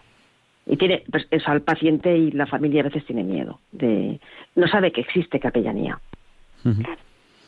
Pues muchísimas gracias, María José. Triste, pero es, real. Pues, pues, es importante porque al enfermo hay que acompañarle en todo. Sí, pero eh, que, hay una atención sanitaria, mm, sí, la justa y necesaria. No hay voluntariado, no hay pastoral sanitaria, eso había hace tiempo, pero además el propio personal, que es demasiado, bueno, de lo que es, o sea, ateo, pues entonces no permite que el, que el paciente y la familia, pero eh, principalmente el paciente, eh, tenga la asistencia de capellanía con un servicio de capellanes y unas, bueno, tres monjitas que tanto en hospital de, digamos, comarcal que y el, hospital Aloconqueiro también sucede lo mismo, ¿no? Que no, no se permite apenas eh, eh, la atención de capellanía al paciente. Y el paciente lo necesita. Pues, pues es parte, como, trabajadora pública, como trabajadora sanitaria, que lo vivo, lo vivo muy directamente. Pues muchas gracias, María José, y vamos a seguir dando paso a las llamadas, si le parece. Hasta luego, muchísimas gracias. Muchas gracias. Y creo que ahora sí tenemos a Julia por ahí, ¿puede ser? Sí, buenas noches. Buenas noches. Discúlpeme, que es que antes le tocaba a usted y, y, nos hemos hecho un poco de día con la centralita que está a tope. Muchas gracias, díganos. Bueno, no pasa nada. Hay que dejar que los demás también hablen un poco. No, pues yo simplemente quería, lo primero, darle las gracias a esta persona que está hablando, porque realmente está diciendo todo lo que yo pienso que estos días está muy en la cabeza de todo el mundo, pues pues eso, porque el marido le ha eh, para mí eh, le ha asesinado, claro. En principio, si tú pides que te maten, pues es un suicidio si tú eres católica, me parece a mí. Ahora, yo comprendo que la desesperación pues te pueda llevar a eso, pero porque lo decía muy bien esta persona, porque esa persona no ha tenido ayuda, no ha habido unos servicios paliativos que le hayan podido ayudar. Si no, yo pienso que no, no lo hubiera hecho posiblemente. El otro día, precisamente, en el programa de Carlos Herrera, lo hablaron y me gustaría que esta persona lo hablara allí también, porque, claro, mm, dice lo que es verdad, que con los cuidados paliativos cambia todo. O sea, es mucho mejor morirte asistida, ayudada, incluso eso, teniendo psicólogos que te pueden ayudar, eh, si eres religiosa, algún cura que te pueda tranquilizar en fin, yo pienso que, claro, es una muerte totalmente diferente de una forma a otra. Y precisamente habló un cura, que hoy un médico que han comentado ustedes antes, que efectivamente comentó que los cuidados paliativos, que en España no hay en todas partes y que es lo que habría que fomentar, no la eutanasia. La eutanasia es suicidarte. Eh, hay, que hay que fomentar los eh, esto, eh, los estoparativos para que te puedan ayudar a morir dignamente, porque morir nos vamos a morir todos, antes o después. O sea, eso es algo que nadie nos vamos a liberar. Y la gente no le gusta pensarlo, pues pero es la realidad. Julia, vamos a dar paso si quiere a la siguiente llamada, si le parece bien. No sé si quiere comentarnos algo pues más. Nada. No, simplemente que me ha encantado cómo ha hablado esa persona y que por favor hable en más sitios porque realmente la gente se tiene que concienciar que la eutanasia no, los cuidados paliativos sí. Y vida, vida digna en todas sus fases. exacto, exacto. Sí, igual que lo de los abortos no, pues esto tampoco. muchas gracias, Julio. Vamos a dar paso a la siguiente llamada. Muchas gracias a ustedes. Que si no me equivoco es Héctor. Tiene nombre compuesto, ¿no? Héctor, buenas noches. buenas noches, no de Dios. Buenas noches. Eh, me llamo Héctor Agustín Puyo Selma y, vivo en, en, el Milagro de Calanda, en, en Teruel. Mm, qué bonito. Eh, soy eh, enfermo mental diagnosticado de diversas cuestiones desde hace 27 años, pero soy cristiánico de a pie de ayudante del monaguillo. Yo me gusta definirme así porque, porque creo en la vida y creo en Dios y creo en, eh, en, en, todo lo que puede ser la ayuda a los demás. Y, además, pues en nuestro mundo de la enfermedad mental es, eh, es todo muy complicadico, porque hay gente pues que no opina como yo. Entonces intento evangelizar, pero no sé si lo consigo. Pues seguro que sí, Héctor. Aunque solo sea con el ejemplo y con su actitud, seguro que ayuda muchísimo. Pues, gracias. Pues muchas gracias, Héctor Agustín. Muchísimas gracias por llamarnos. Gracias a ustedes por el programa que tienen de Radio María, que la escucho todas las noches y durante el día y siempre que puedo. Pues gracias por acompañarnos, porque este programa lo hacemos entre todos. No lo hago yo aquí sentado. Usted ahora mismo también lo está haciendo desde ahí y los oyentes, porque sin la gente que, aunque no esté llamando, nos está escuchando, este programa no tendría lógica, porque para ellos es el programa. Muchas gracias. Buenas noches. A usted, vaya con Dios, quede con Dios. No se olvide de, de rezar por nosotros. Buenas noches. Lo hago todos los días. Y damos paso a Antonio. Buenas noches, Antonio. El micrófono es suyo. Hola, buenas noches. Eh, yo llamo desde Murcia. Eh, no solo participar mucho en, solamente en Entre Amigos de Radio María, porque la verdad es que siempre estoy haciendo cosas en el ordenador. Bueno, eh, yo a lo que iba, que, que era por dos cuestiones que sobre mm, las enfermedades terminales, o sea, cuando ya uno entra en estado vegetativo, por, por mi parte, para cuando yo tengo, yo también, como este señor ha dicho, yo también tengo una, una psicosis mental que que bueno, yo soy cristiano muy devoto, sigo todo, todo lo que dice la Iglesia Católica, o sea, intento hacer lo máximo, pero muchas veces pues me desboco con pensamientos de suicidio, de morir, de desaparecer, de estar tan punto ya de morirme ya varias veces y, y ahora estoy pasando una crisis laboral que y personal que a la cual me, me, me lleva he estado más de un año de baja y entonces yo sufro porque pensar que cuando me vaya a morir que, que, tal vez o que yo sufra una enfermedad muy grave que, que también tal vez pida yo que, que me haga eh, la eutanasia esa. Y también por otra parte por mi por mi madre que cada vez veo que coge enfermedades más graves más se va su enfermedad de los pulmones va y de los huesos va agravándose, entonces puede ser que en un momento que mi hermana me vida, que yo esté viviendo todavía, si Dios quiere que viva esa edad, cuando mi madre tenga 90 o 95 años, que me piden que firme un papel que, que de aplicar la, la eutanasia a mi madre, con lo cual yo me negaría.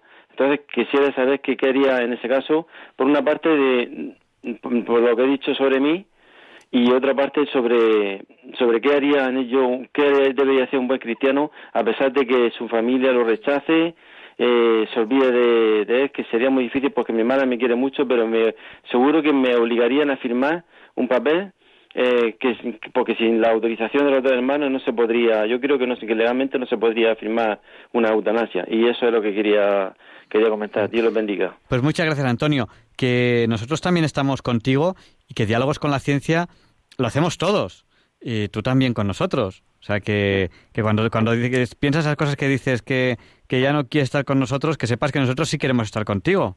O sea, que no nos puedes fallar. Antonio, yo también te animaría que si en algún momento estás eh, necesitas alguna ayuda de algún profesional, por favor, pídela. Ve al médico y que te y que te y que a lo mejor te sabes te puedan diagnosticar. Sí, pues, no, si estoy diagnosticado ya, si estoy en tratamiento ya desde el año 90, incluso yo creo que nací ya con esta enfermedad ya desde de empezar los primeros brotes cuando tenía 16 años, casos que llevo ya yendo a, a tanto ha ido tanto a centros privados como públicos, ya 38 o 39 años de de existencia que llevo ya en el tratamiento y ya es una enfermedad crónica que, que lo mío mm, yo lo he aceptado, yo lo he asumido ya por Dios, que Dios eh, ha querido que yo tenga esta enfermedad, pero la sobrellevo con mucha valentía, con mucha entereza y a pesar de que tengo mis periodos más bajos y, y eso, pero lucho mucho y, y siempre está mi ángel de la guarda ahí para que no me abata, no me caiga y no cometa ninguna locura. Mi, mi hermana, mis familiares, mi sacerdote, mi, mi párroco que además es exorcista de aquí de Murcia y la verdad es que me, desde que he llegado aquí a esta parroquia estoy más fuerte en la lucha contra el demonio y contra estos pensamientos negativos que me pasan. Y lo respecto a mi madre, pues mm, yo, aunque mi, mi hermana y mi, mi la, hermana de, de, la familia de mi madre me rechazase, yo no firmaría la muerte de mi madre. Eh, sería, rezaría antes muchísimo mm, todos los rosarios que pudiese para que Dios decidiese qué hacer con mi madre, o sea, que, que le diese la, una muerte digna o, o que o tuviese unos cuidados paliativos que a lo mejor cuando cuando ella se vaya a morir ya esté más avanzada, haya cambiado la política, en fin, pueden suceder muchas cosas, pero yo nunca firmaré la muerte de mi madre. Claro. Pues muchas gracias, Antonio. Buenas noches. Bueno, venga, vale. Dios lo bendiga. Antonio, yo sí que quería trasladarte que ahora mismo, aunque no hay ninguna ley, o sea, no hay nada mm, realmente, hay algunos partidos políticos que lo llevan en su programa electoral. Eh, tal y como lo llevan, tal y como lo han propuesto, es necesario que el propio paciente firme, o sea, sea el propio paciente el que pida la eutanasia y pase por dos médicos que certifiquen que efectivamente esa persona está en plenas capacidades eh, mentales y, y cognitivas y de todo. O sea, que no lo van a pedir los familiares, lo va a pedir el paciente. Lo digo también para tu para tu tranquilidad de momento, de momento, tal y como está planteada la ley. Y, además, mira, en este contexto yo sí que te diría que si en algún momento ves a tu madre un poquito mm, necesitada de una atención médica más especializada, pues el médico de cabecera, en el momento en que vea, puede mandar un equipo de soporte de atención a domicilio, como nos ha contado eh, la primera la primera de las personas que ha llamado por teléfono, mm, que, que ella recibe paliativos en domicilio, o sea que lo pueden dar. Así que, por favor, si lo ves, lo pides. Sí, de, todas maneras, yo solamente quería hacer el comentario de me fío yo muy poquito de estas leyes que se hacen para casos excepcionales. Sí, yo también. Y, y voy a poner como ejemplo la ley del aborto, que era por si acaso un día violaban a una niña de 12 años y no sé qué, y ahora el aborto es deporte nacional y hay gente que lleva encima siete, siete abortos y hasta 10 abortos, y esto no es una exageración, es la cruda realidad de España. O sea, yo me fiaría muy poquito de estas leyes, no, para un caso excepcional, no. Yo de eso me fío muy poco en España, con la experiencia que tenemos. vamos a, dar paso a, a Lola. Buenas noches, Lola, díganos, el micrófono es suyo. No, no tenemos a, Lola por ahí. Eh, bueno, pues vamos a dar paso, si no me equivoco, a Almudena. Buenas noches, Almudena. Hola, buenas noches. Díganos, ah, pues los, teníamos cambiados, vale, estábamos dando paso a Lola y dándole paso a... Bueno, es usted Almudena, ¿no? Sí, Almudena. Pues díganos. Que, eh, bueno, pues eh, nada, que muchas gracias por explicar y poner un poco de luz en todo este tema que está ahora en boga, en, todo, en boca de todo el mundo pero eh, como decía usted, no hay que fiarse y, creo que la gente está muy desinformada de realmente lo que está pasando y lo que es una cosa y lo que es otra. La diferencia entre paliativos y eutanasia y, y entonces yo creo que, que, se debería hacer eh, eh, o sea, formación en este sentido y explicar a las personas, sobre todo las que están más cerca de, de, este tipo de, de, ayuda, ¿no? Eh, la diferencia entre ambas y, yo qué sé, hacer congresos, hacer conferencias en hospitales, eh, reuniones en, en, las parroquias, en donde sea, que llegue a todos los lados para que la gente esté informada y luego cuando ya eh, venga la ley, la gente como no sabe vota y no sabe lo que vota. Y, y lo mismo está firmando su propia muerte. Entonces, es mejor, eh, o sea, que se haga difusión de esto, que, que, que, que se haga más, más eh, formación en la sociedad, era lo que, eh, lo que yo quería un poco dar las gracias y si se puede extender esto, pues mucho mejor para que la gente entienda la diferencia entre paliativos y eutanasia. Y nada más. Pues muchísimas gracias. Vamos a, dar paso, eh, creo que tenemos a Ana María. Buenas noches, Ana María. Hola, buenas noches. Muchas gracias por el programa, es muy instructivo. Yo creo que cada uno de nosotros tenía que saber que tenemos un alma y esa alma tiene una responsabilidad ante Dios y yo no puedo pedir que me maten sin pedirles a Jesucristo una dirección y protección. Eso ya es lo primordial. Lo primordial es que saber que nosotros tenemos un alma y esa alma está con si tiene una enfermedad del cuerpo es que el alma se está regenerando y cogiendo luz para el, más allá. O sea que si nosotros cortamos el proceso de limpieza del alma, ¿con qué nos vamos? Con oscuridad. Pues muy interesante. ¿No? O sea que nosotros, nosotros los cristianos, los españoles, somos cristianos. No somos herejes, no somos ateos. Y el que quiera ser ateo, que se tenga las consecuencias. Pero nosotros somos cristianos y tenemos que saber por qué una eutanasia es un pecado contra Dios. Es un pecado grandísimo porque nosotros tenemos que saber por qué estamos en la tierra. Venimos a la tierra para limpiar el alma, para pasar al mundo espiritual. Y si pasamos al mundo espiritual con, una, con un suicidio, nos estaremos suicidando continuamente. Perfecto, pues vamos a seguir dando paso a, los oyentes. pronto tenemos que terminar las llamadas. muchísimas gracias por escucharme, que todo el mundo tenga conciencia de lo de que esto es un pecado enorme. Vamos a, dar paso. Muchas gracias. Muchas gracias. Buenas noches, Ana María. Buenas noches, gracias. Vamos a dar paso a una trabajadora sanitaria que nos ha llamado. Buenas noches. Bien, eh, ahora sí ya sé, la, la, Administración Sanitaria ha puesto nombre, paciente pluripatológico, paciente crónico tiene un problema con el paciente crónico que va a ser dependiente cada vez más, ¿no? Y es costoso. Entonces, la eutanasia, que como decía una de las eh, que ha intervenido, no hay información, y como decías tú mismo con el tema del aborto, que cada vez hay más interrupciones de 6, 7 y hasta 10, eh, es más barato para la Administración la eutanasia que la atención al paciente pluripatológico en el, en el ámbito sociosanitario, en el ámbito domicilio, ¿no? Entonces es más barato para la administración y va a ser sí o sí. Así de sencillo. Y lo demás, pues que estamos todos, eh, que no sabemos muy bien qué va a suceder, pero mal los tiempos. Bueno, va a ser sí o sí si nosotros dejamos que sea así. Sí, lo que pasa es que las cuentas son las cuentas y hay ya congresos para valorar un poco la situación, o sea, la ortogeriatría, la tal cual, pero el paciente en casa el paciente crónico, el paciente dependiente en casa es muy costoso y la administración no sabe hacerse cargo de esa situación del paciente, por ejemplo en Galicia, que está alejado en una aldea, cómo atender al paciente en casa. Es súper costoso y nos lo quieren meter, creo que depende del votante, por supuesto. Por hay, hay, un cantante español muy famoso, si quieren digo el nombre, que, que sufrió un ictus. Este era un cantante muy de izquierdas, me acuerdo yo, y era un momento bueno, pues no, sé muy yo muy bien porque es algo que, me, que a mí me descuadra que la izquierda se identifique con la eutanasia cuando precisamente la izquierda lo que tendría que apoyar. Claro, no, pero a mí me, parece raro, ¿no? Que decir, la izquierda tiene que defender al débil, ¿no? El, matar al débil, yo eso no, no me cuadra, pero bueno. Entonces, la este, progresía. Sí, este era muy así, muy Y además convence al trabajador de que eso es lo bueno, lo mejor. Pues, Estamos en lo mismo que llamé antes a, mí, a mí eso me, descuadra un poco, pero bueno. Y entonces este cantante, que era muy, muy, muy progre, muy de izquierda y muy todo, sufrió un ictus. no sé si alguien se hace idea de qué cantante es. Y poco después, que, salió a la palestra esto de, la eutanasia, te le preguntaron, oiga, esto de la eutanasia, y cogió y que estaba con, con el ictus recién pasa y dice, bueno, bueno, vamos a ver, vamos a ah, ver. ya sé quién dices. Este es un tema que, este es un tema muy delicado, este es un tema muy delicado. No, vamos a ver, vamos a ver. El hombre ya se ponía nervioso. Claro, el hombre con el ictus dice, es que a mí me pillan en el momento del ictus y ala, uno menos.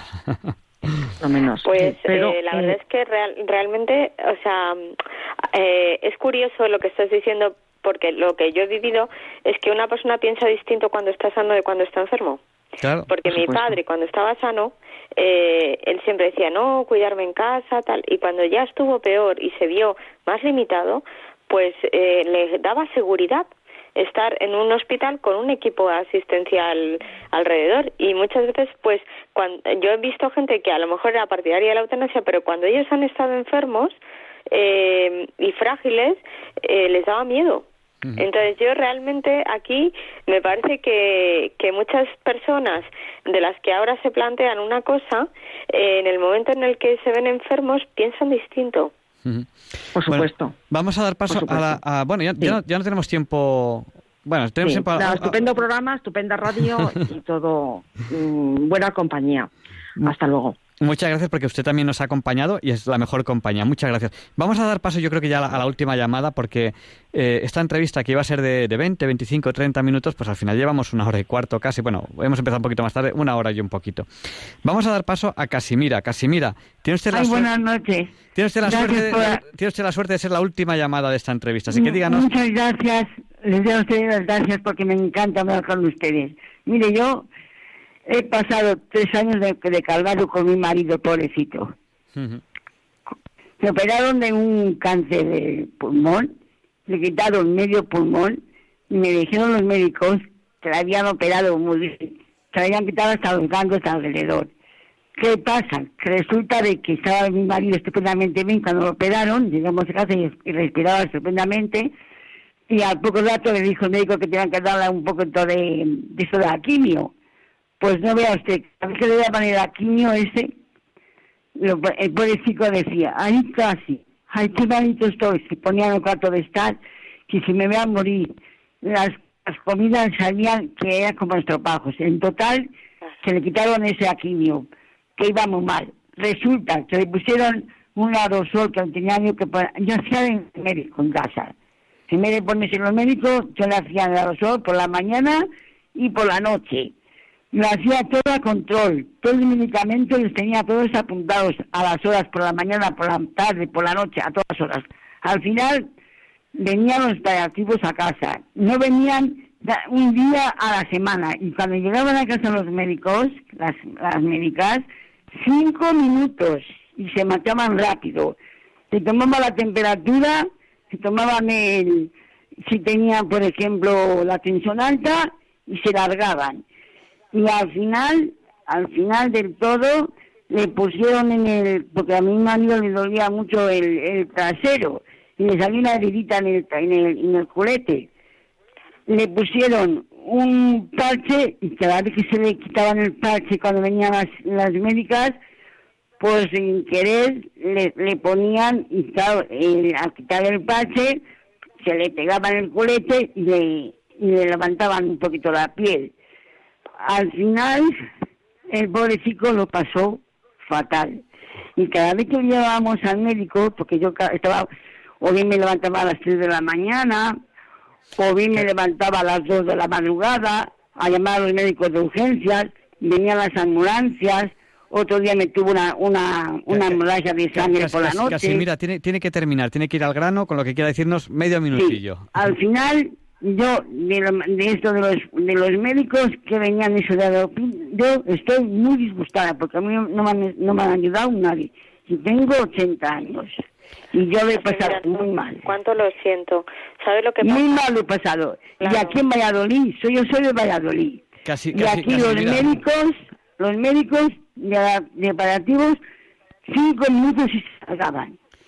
Les daban medicamentos que a veces estaban fatal.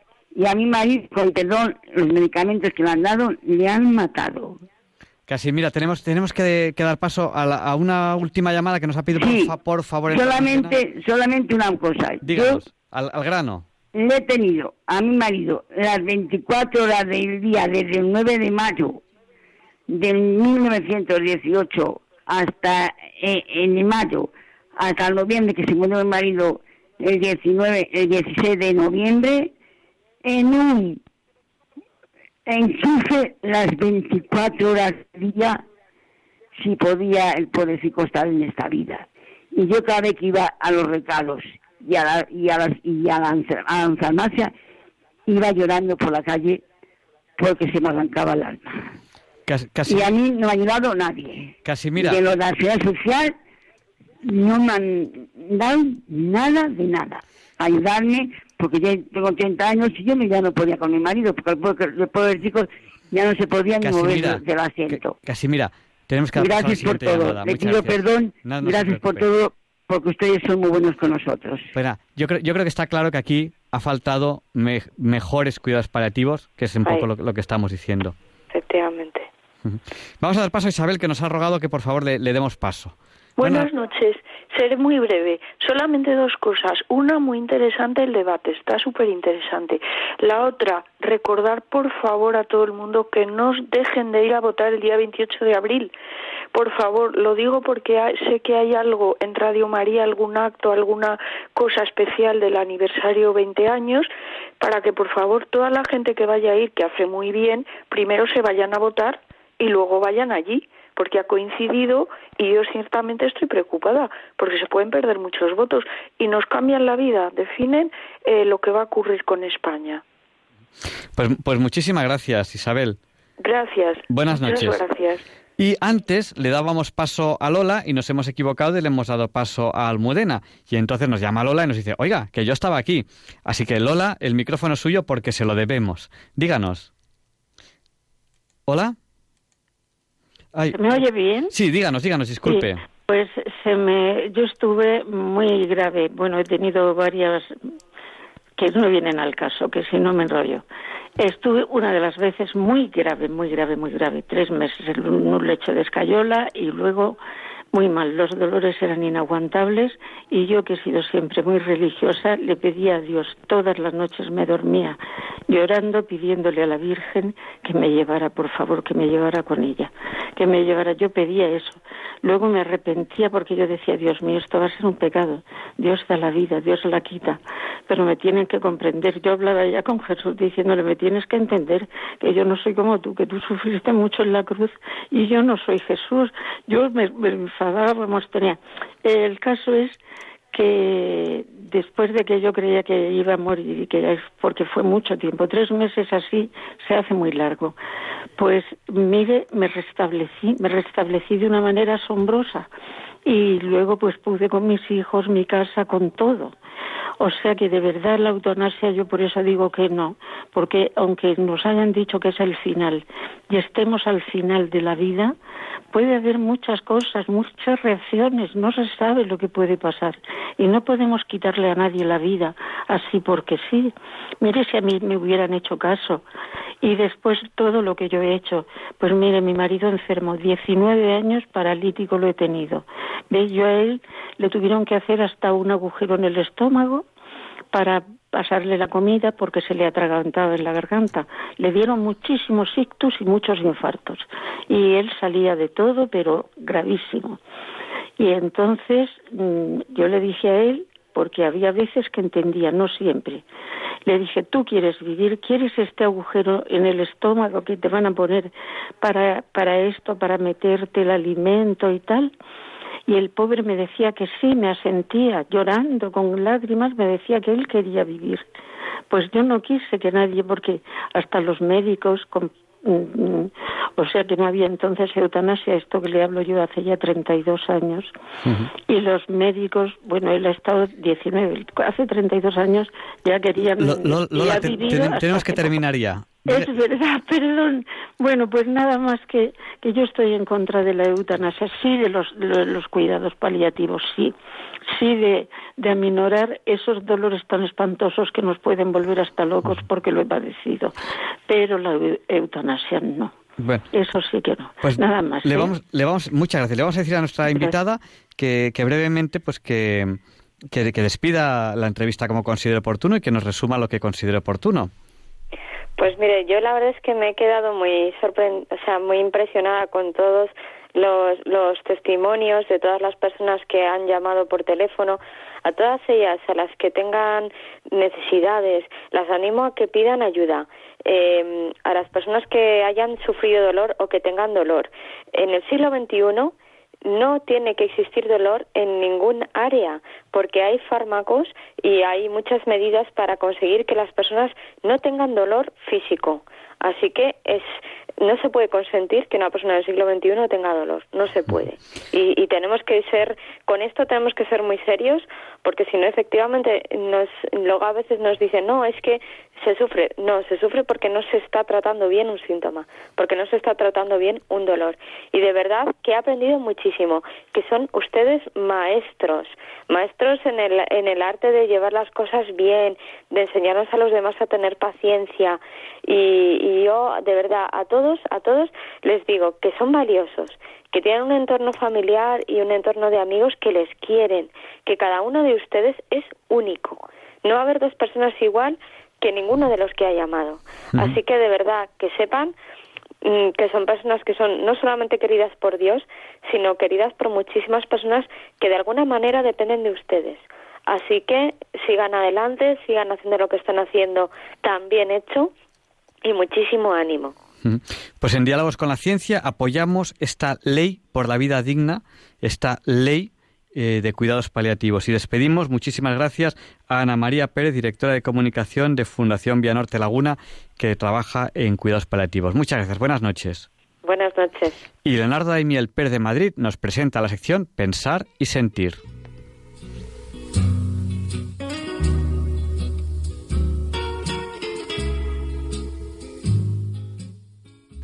Buenas noches, queridos oyentes de Radio María.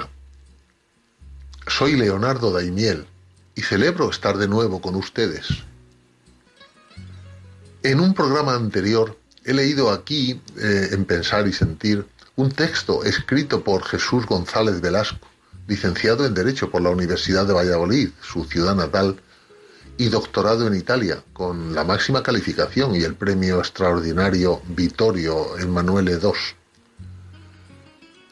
Además de profesor titular de Derecho del Trabajo y magistrado de lo social, Jesús González Velasco es autor o coautor de 10 libros sobre temas jurídicos y casi 200 artículos referidos a temas profesionales, humanísticos y de actualidad.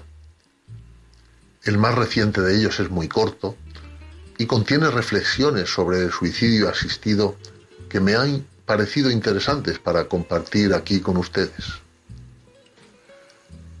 A modo de presentación de este tema, voy a leer antes un pequeño extracto de otro artículo escrito por el periodista Luis Ventoso, a quien le parece que hay algo en esa solución, solución escrito entre comillas, decía que hay algo en esa solución que rechina. Y dice que lo ha resumido muy bien un galeno en ejercicio, diciendo que los médicos tenemos miedo porque puede ser una disculpa para ir contra los más débiles, pobres y solos. Esta opción es ensalzada como un gran logro por la ideología que se hace llamar progresista.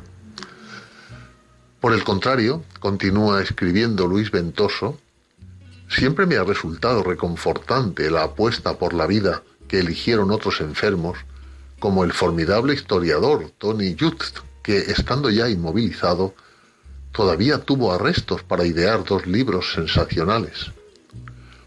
O el banquero Francisco Luzón, que ha decidido emplear hasta su último aliento en luchar por los enfermos de ELA. O tantísimas familias anónimas de pocos medios, que con un nudo irrompible de amor, que le quieran es lo único que realmente importa, logran mantener la solución de vivir en personas que sufren enfermedades irreversibles o durísimas. Una ley que consagrase el suicidio asistido traería incógnitas angustiosas. En Holanda el año pasado murieron 6.500 personas gracias a su avanzada ley de eutanasia. ¿Fueron correctas todas las actuaciones? ¿Cómo sabemos que un anciano desvalido o un enfermo terminal no han sido forzados a optar por el suicidio por una persona más o menos sutil de sus allegados?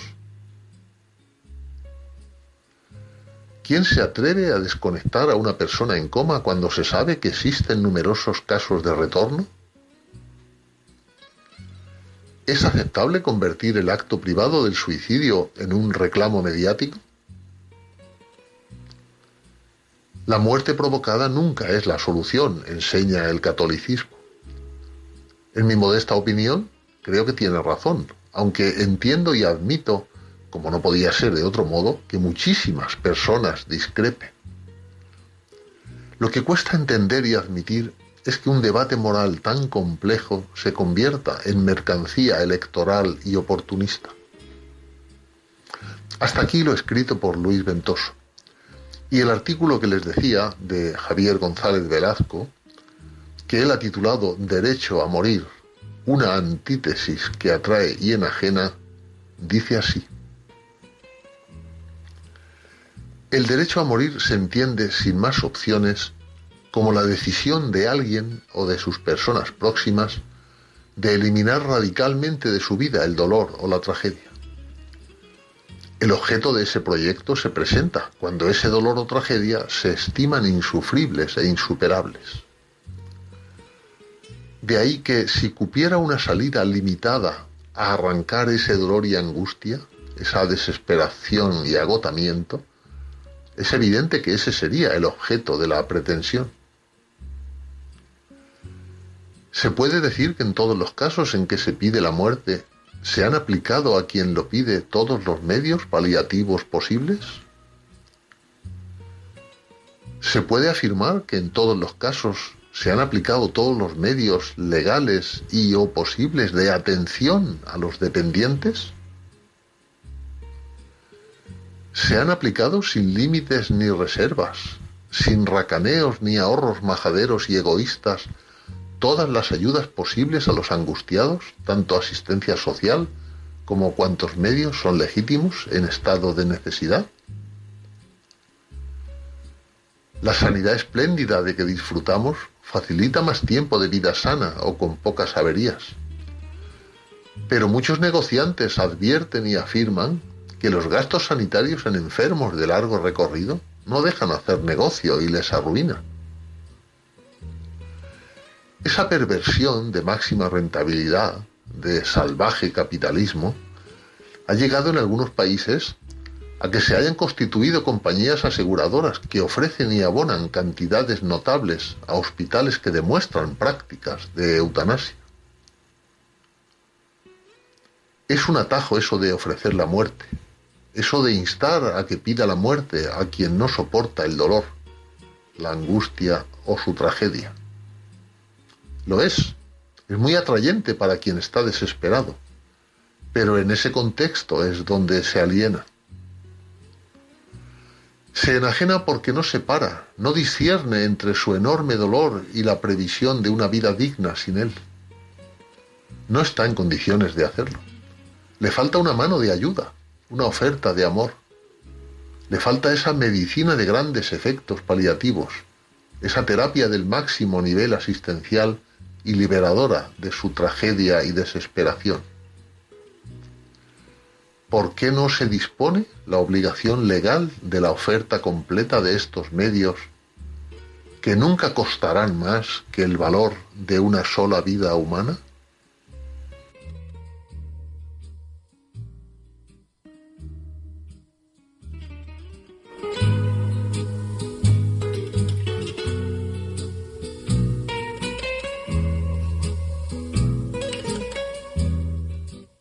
Y Luis Antequera nos explica por qué hoy no es un día cualquiera. It's a lovely day today, and whatever you've got to do, I'd be so happy to be doing it with you. But if you've got something that must be done, and it can only be done by one, there is nothing more to say. Except it's a lovely day for saying it's a lovely day.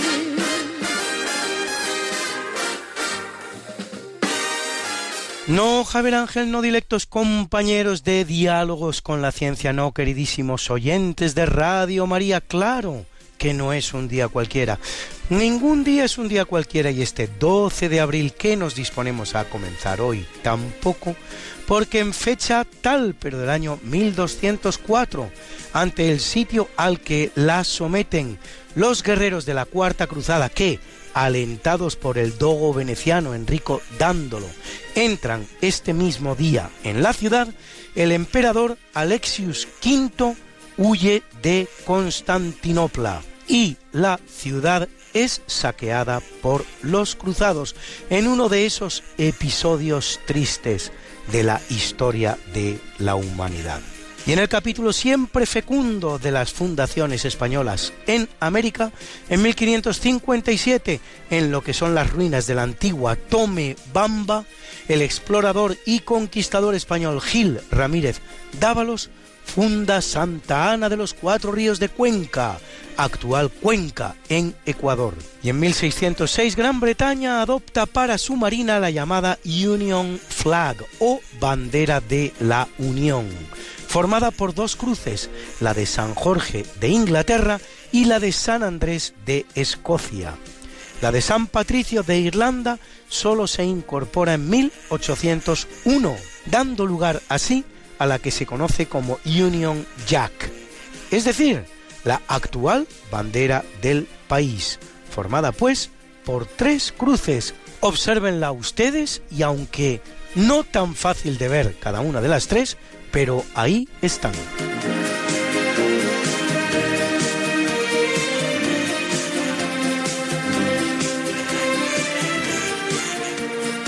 Y en 1633 la Inquisición romana inicia el proceso de herejía contra el astrónomo Galileo Galilei, el cual no concluye como acostumbra a creerse con una hoguera y el olor a carne quemada, sino con un arresto que Galileo cumple en su propio domicilio, el cual por cierto trasladará en su momento a una ciudad costera en la que se siente más cómodo y en compañía de sus principales discípulos, escribiendo, por cierto, allí algunas de sus obras más importantes. La condena no era por decir que la Tierra giraba alrededor del Sol, sino por no reconocer que esa era su teoría, sino sostener que era una realidad indiscutible. Y en 1752 el rey Fernando VI de España firma el decreto por el que se crea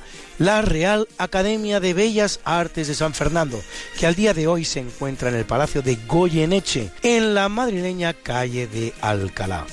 En 1931 unas elecciones municipales que dan una apabullante victoria a los monárquicos, 36.168 concejales monárquicos frente a 7.707 republicanos, producirán una alarma tal que solo dos días después el rey Alfonso XIII abandona el país y se produce el advenimiento de la Segunda República no nos quedan datos ni del número de votantes ni de cómo se repartieron según los distintos partidos. Solo tenemos datos de número de concejales.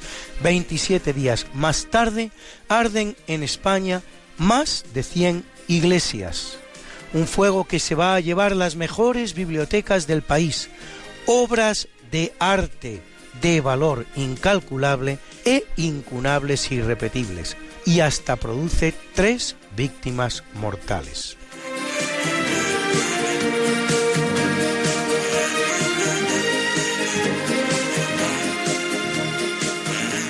Y es un día fundamental en la conquista humana del espacio, pues en 1961 despega de Baikonur la cápsula espacial Vostok 1 y dentro Yuri Gagarin, primer hombre en orbitar nuestro planeta, cosa que hace en un vuelo de 108 minutos de duración, cuya órbita le lleva a 327 kilómetros de la superficie terrestre. Y en 1981, desde el Cabo Cañaveral, descubierto por el explorador y conquistador español Juan Ponce de León en 1513, se lanza la primera nave espacial reutilizable de la historia.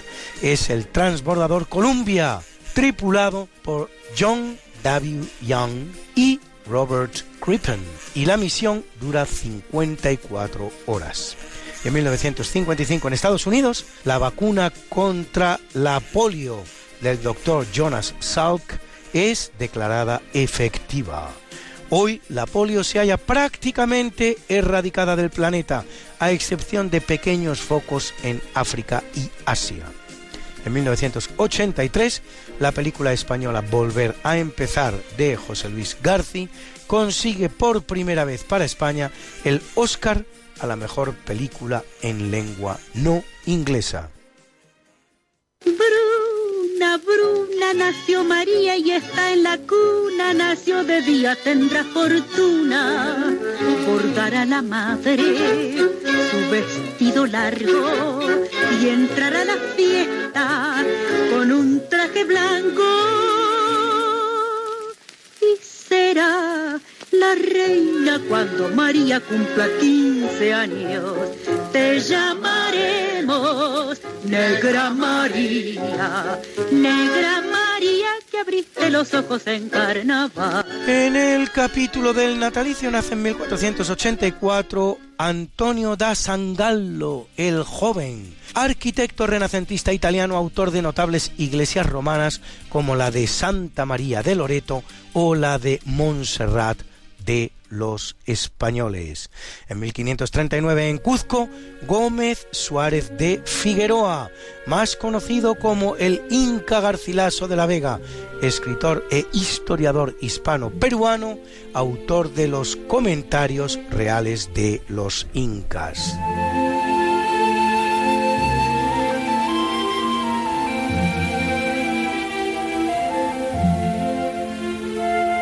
En 1884 nace el alemán de origen judío Otto Fritz Meyerhoff. Perseguido por el nazismo Nobel de Medicina 1922 por sus aportaciones sobre el proceso químico de oxidación de la glucosa en el organismo y la liberación de energía que se desprende en toda contracción muscular. En 1924, Peta Safa médico austríaco que desarrolla el sistema de respiración boca a boca como instrumento de primeros auxilios. En 1933, la gran soprano española Montserrat Caballé, de la que María Calas afirmara que sólo ella podría sucederle en el trono del bel canto. Representará a personajes operísticos de la importancia de Salomé, Violeta, la Marshalling, Semirámide o Isolda.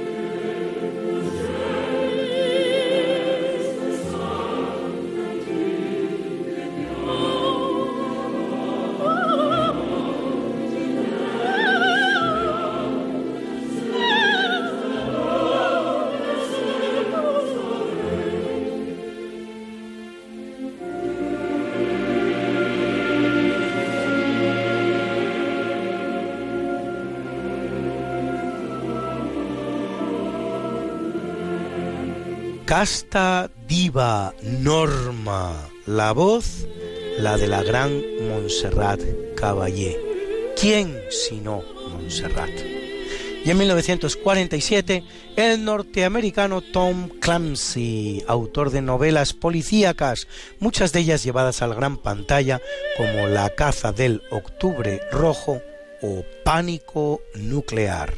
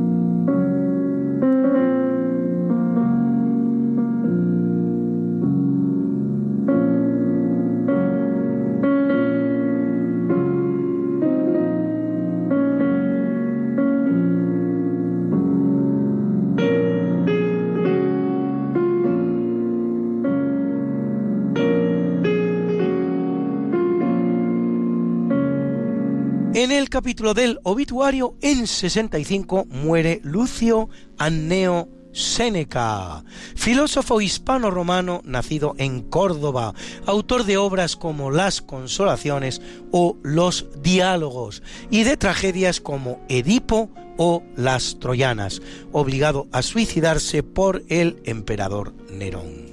En 352 en Roma, Julio I, trigésimo quinto papa de la Iglesia Católica, que lo es durante 15 años, entre 337 y 352. Establece la celebración de la Navidad el 25 de diciembre y ordena la conservación de todos los documentos en poder de la Iglesia poniendo las bases así de lo que luego será el fabuloso archivo de la Santa Sede, un hecho de grandísima importancia del que nunca podremos felicitarnos suficientemente, con el que la Iglesia, como tantas veces, se adelanta varios siglos al devenir de la historia. Y en 1555 en Tordesillas, donde ha pasado recluida 46 años, Juana I de Castilla, hija de los reyes católicos, reina de España durante 51 años, la más longeva monarca que haya tenido nunca nuestro país, pues por poco conocido que sea, Juana va a morir siendo la reina de España.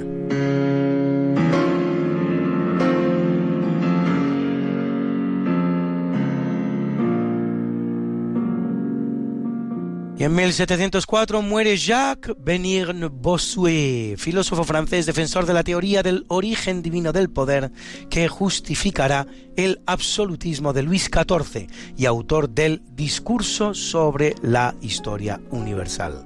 En 1782 Pietro Metastasio, escritor italiano, uno de los principales libretistas de ópera para maestros como Mozart, Vivaldi, Händel o Gluck, a quien debemos títulos como La Clemenza di Tito o Aquille. Y en 1817 el astrónomo francés Charles Messier, autor del primer catálogo de objetos del espacio profundo, nebulosas y cúmulos estelares.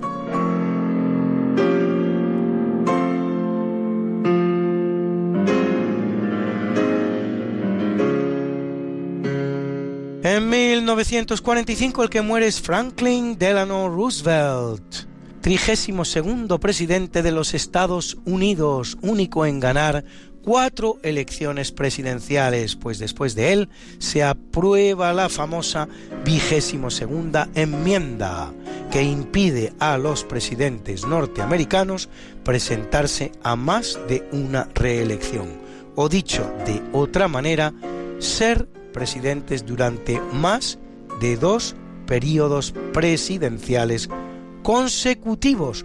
Ojo, consecutivos. Todavía no se ha dado el caso del presidente que se presente a una reelección sin ser él mismo el presidente para un tercer mandato. De las tres grandes reuniones de los líderes aliados durante la Segunda Guerra Mundial, Roosevelt acudirá a Teherán en 1943 y a Yalta en febrero de 1945, pero como Churchill faltará a Potsdam, probablemente la más importante de todas en julio de 1945, pues ya había fallecido. Churchill había perdido las elecciones. Le va a suceder en la presidencia su vicepresidente Harry S. Truman, que ganará después las elecciones de 1948. Y en 2004, Juanito Valderrama, cantante flamenco español, a quien debemos este precioso El emigrante.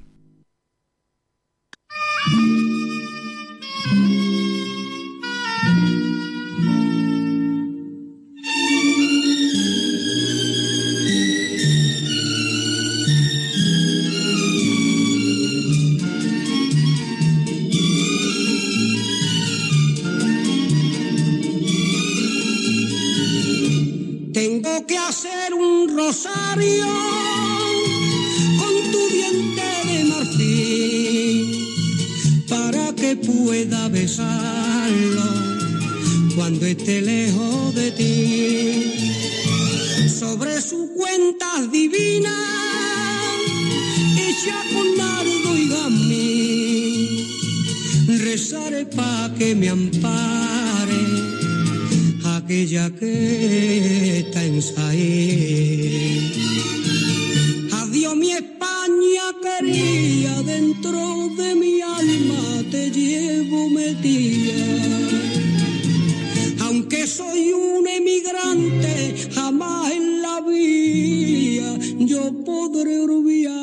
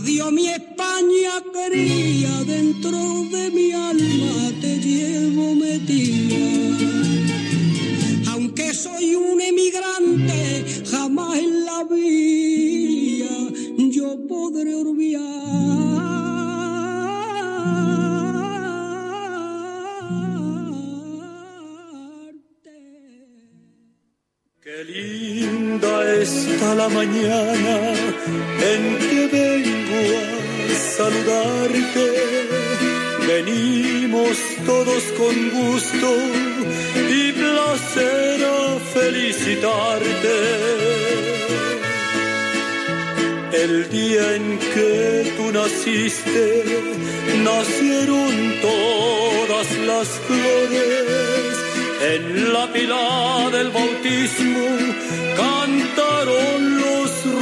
ruiseñores. Ya viene amaneciendo, ya la luz del día nos dio. Levántate de mañana, mira que ya amaneció. Y felicitamos hoy a Andy García, actor cubano-estadounidense a quien han visto ustedes en filmes como El Padrino 3, que le gana un Oscar, o The Lost City, sobre la Revolución Cubana, que cumple 63, y al gran Carlos Sainz, el corredor de rallies español, ganador de dos campeonatos del mundo y de cinco subcampeonatos, recordado sin embargo por el que no ganó en el 98 por quedársele el coche parado a 500 metros de la meta cuando ya era campeón. Increíble absolutamente increíble, que cumple 57 y que por cierto fue también campeón de squash de España, algo por lo que es mucho menos conocido. Un deportista polivalente. Y a nuestras guapas, hoy la guapa cantante española Lorena Gómez, que cumple 33 y nos pide de esta manera tan musical, bórrame el recuerdo. Dice el calendario que ya fue, que ya pasó, que ya no es momento de bailar con mi dolor. Perdóname si no he cambiado de canción.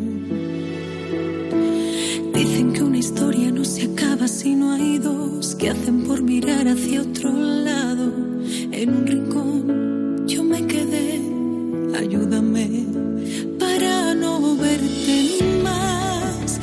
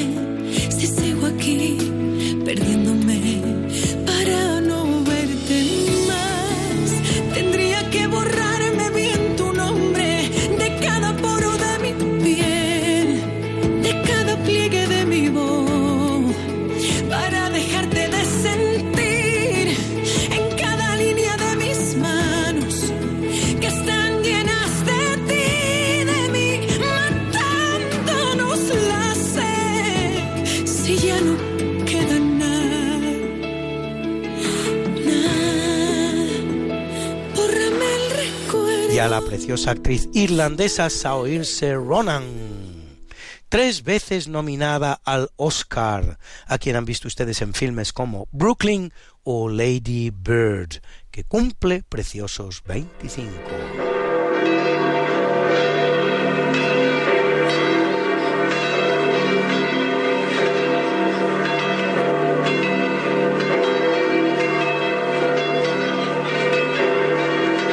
Celebra la Iglesia Católica a Julio I, Papa. Y a Vicia, Virgen y Mártir. A Lázaro, Mena, Juan y David, mártires. A Zenón, Constantino y Damián, obispos. A Florentino, Abad. Y a Sabas y Víctor, confesores. Hoy es el Día Internacional de los Vuelos Espaciales Tripulados, en recuerdo al ruso Yuri Gagarin.